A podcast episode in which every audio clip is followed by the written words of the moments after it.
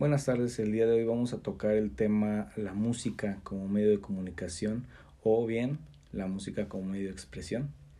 Si bien sabemos que el ser humano se puede expresar de dos maneras, la forma oral, que viene siendo la verbal o también no verbal, y la escrita. Y es justamente en este punto donde la música entra a cumplir un rol súper importante, dado que nos permite a las personas expresarnos no solo de manera verbal o escrita, sino que de las dos maneras. En ese sentido, la música posibilita varias formas de expresión. Por ejemplo, es el caso de algún músico cuya forma de comunicar y expresar va desde el modo de vestirse para alguna presentación o concierto que vaya a realizar, o hasta la postura que asume, la gestualidad que representa en su rostro y la manera de mover su cuerpo cuando está tocando un instrumento o interpretando una canción.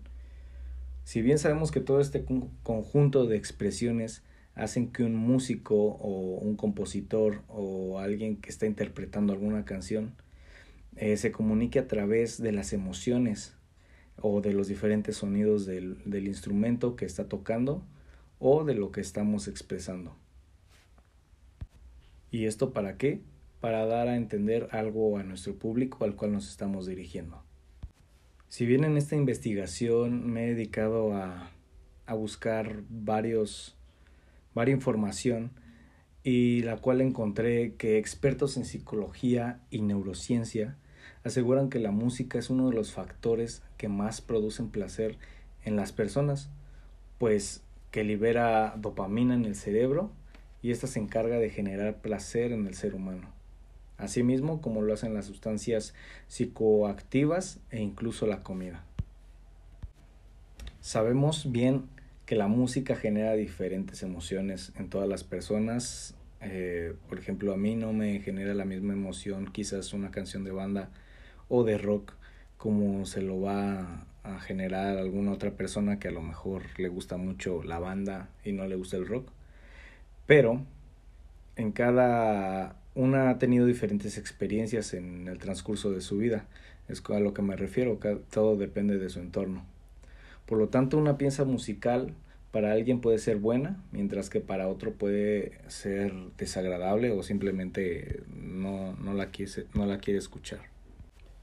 Además de que la música es considerado como un lenguaje universal y esto a que por medio de, de la música es posible expresar ya sea emociones, algunas formas de pensar, eh, sentimientos, que quizá a través de nuestras palabras no, no pudiésemos no pudiésemos llegar al objetivo a la hora de comunicarnos, ¿no?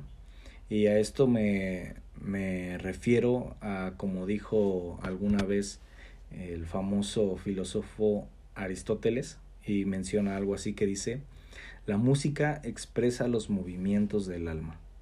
Como acabo de mencionar, la música es un lenguaje universal que en cualquier lado puedes entender el sí el significado el mensaje de lo que va la, la letra de la canción, la melodía o hasta mismo la rítmica.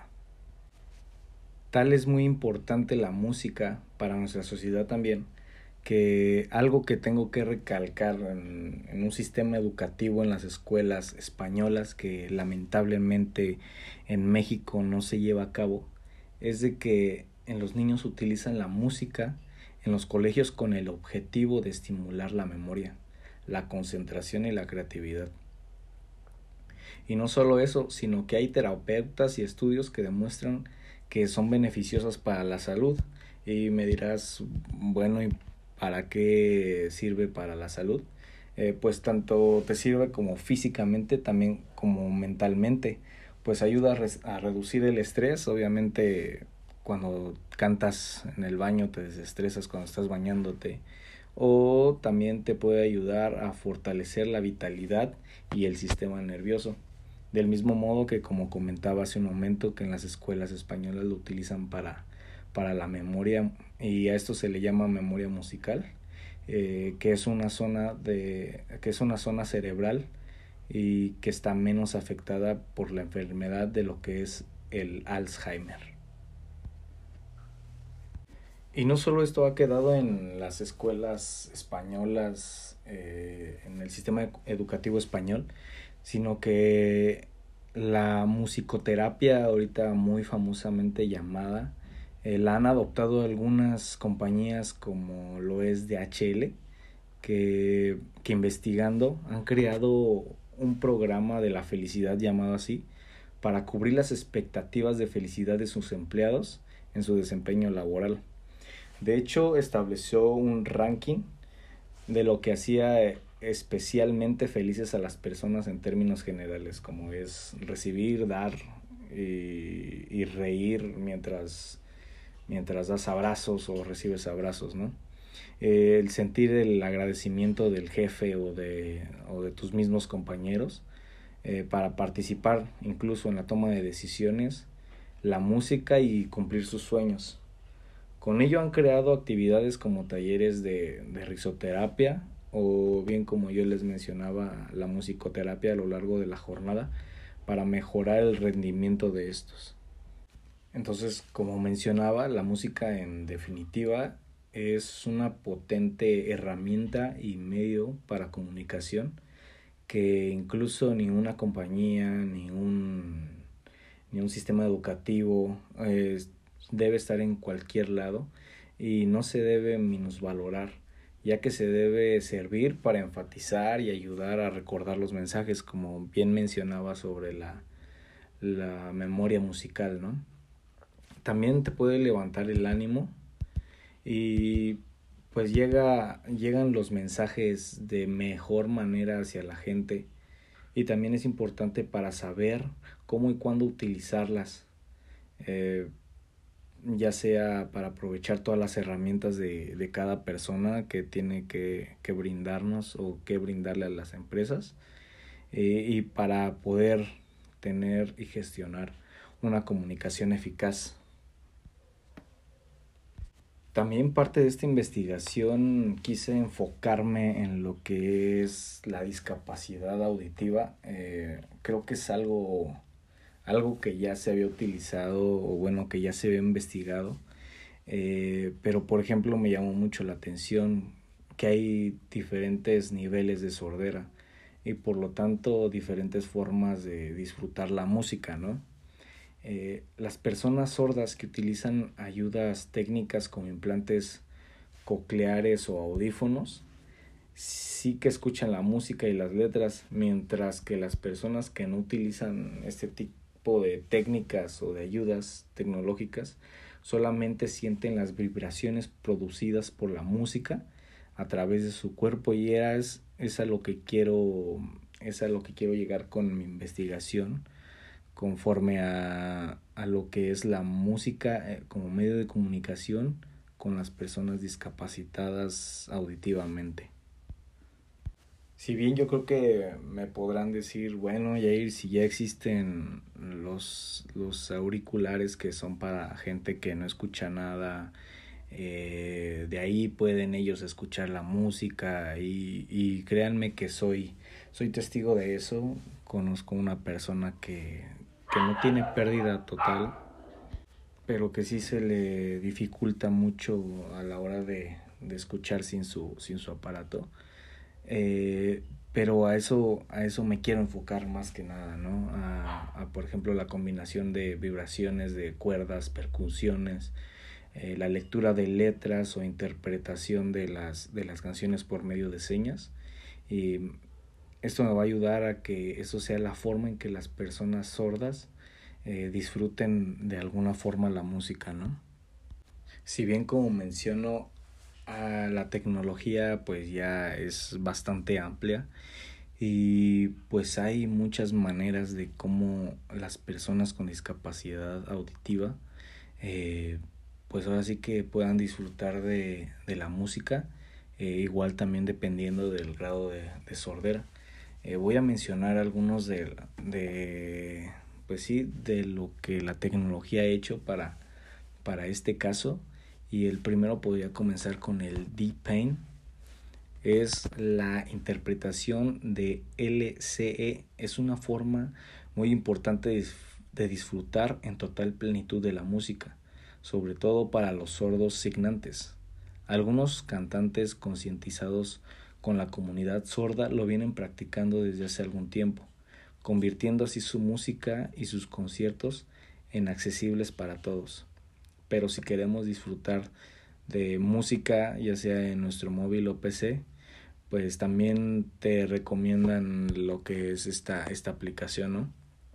Otra de la aplicación que también tiene la tecnología para, para esas personas se llama Lodwin y ofrece, es una app que ofrece eh, acercar a todos a la música y brindar experiencias inclusivas a las personas sordas.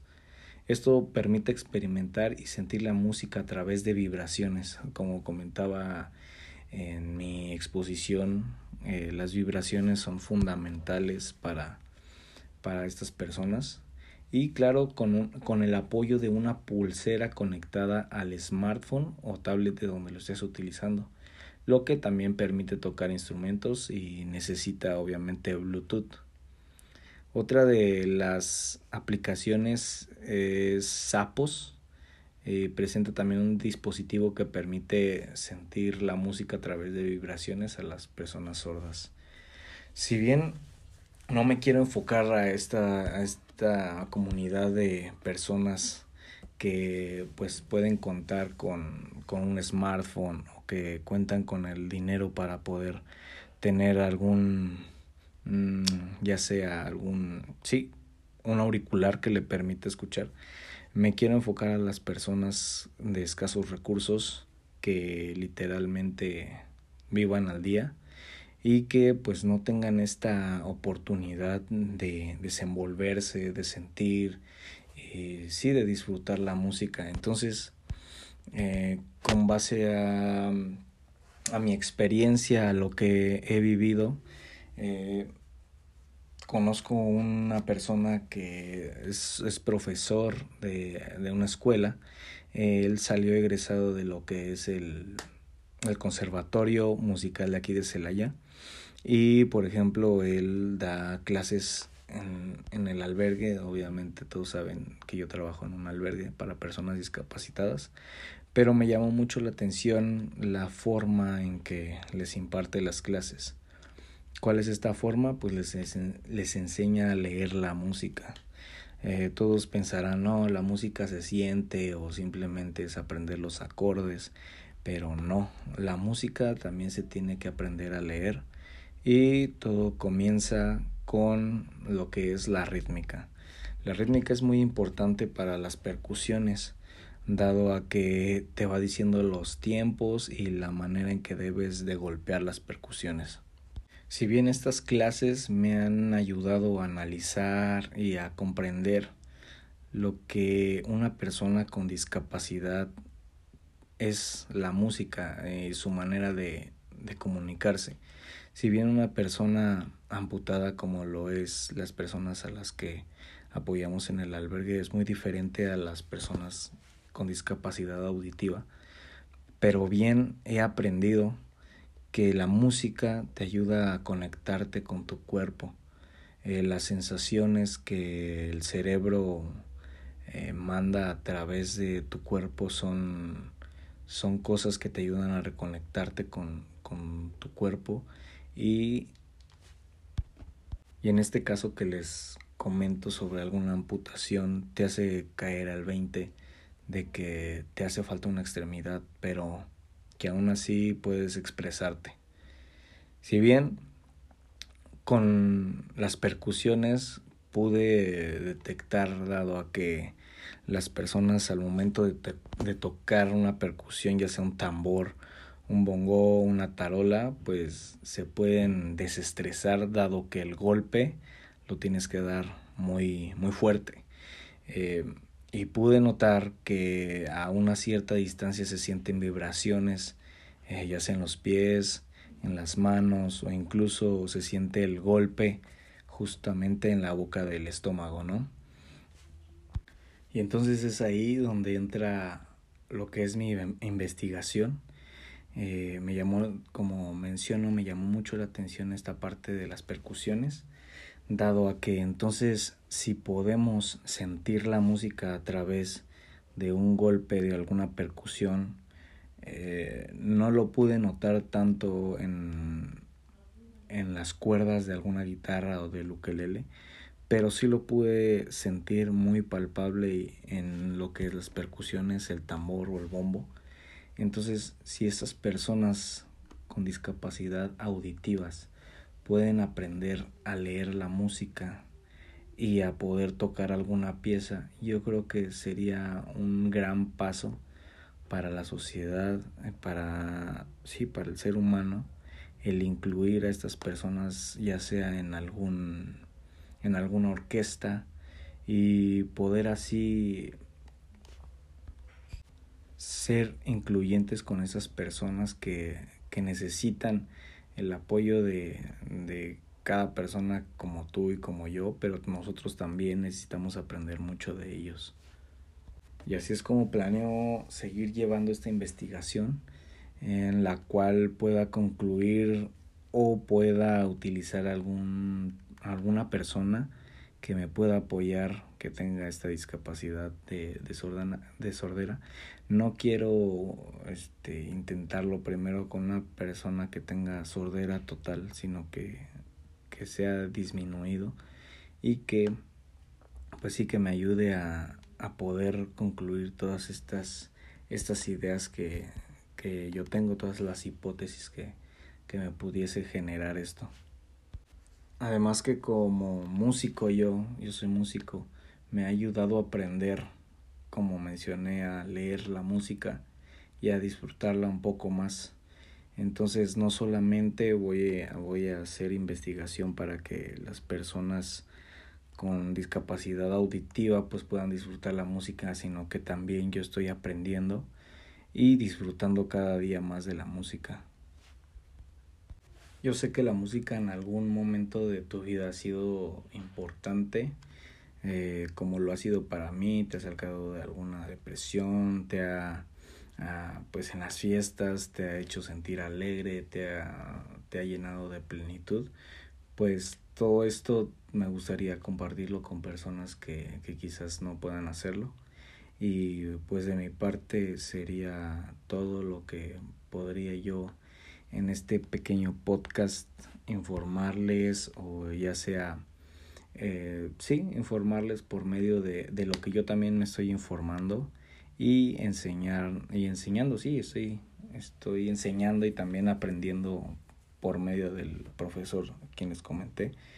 Y pues nada, que esta investigación siga para adelante y con esto me despido.